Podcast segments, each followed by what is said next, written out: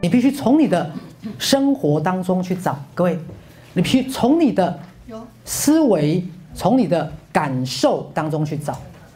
你要勇敢的去追随你的思维，勇敢的追随你的感受跟情感。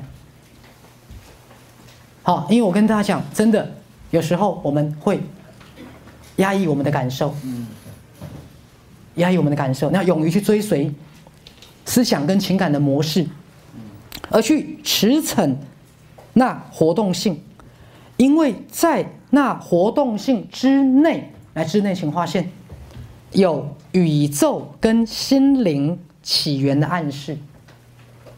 所以各位，再次在讲，当我们研究宇宙的起源，甚至我这样讲好了，研究你是谁，你从哪里来的，甚至我这样说，各位，如果你想知道你的前世今生，其实你也要研究当下的自己。我的意思是说，你们的所谓前世今生在哪里？其实就在当下，在当下的哪里？你的左右。好，这也是禅宗心法当中的不离左右。不离左右。宇宙起源的答案在哪里？在当下。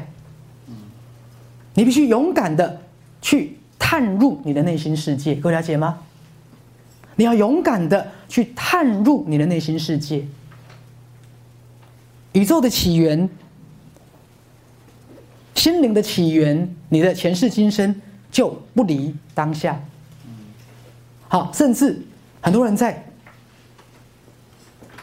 来看我，希望找到问题的答案。好，我常跟大家讲，很好玩。好，比如说许医师跟他说说话，好，也许在门诊的，好时间里面，也许在个别。治疗里面，那常常我最擅长的是，最后我不需要回答他的问题，也不需要提供他方法，我跟他说一说话，他自己就说出他自己的答案的问题的解答，明白吗？他跟我讲一讲，他自己就知道，哎，我知道怎么做了。各位，因为答案在哪里？从来都在我们的心里。答案从来都在我们的心里。当然，别人可以跟你讨论。别人可以给你意见，别人可以引导你、教你、启发你，可是答案永远在哪里？你的心里。各位，这是赛斯心法一直强调的。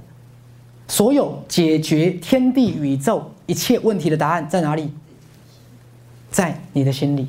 所以你要勇敢的进入你自己的内心世界，勇敢的探索你的内心世界。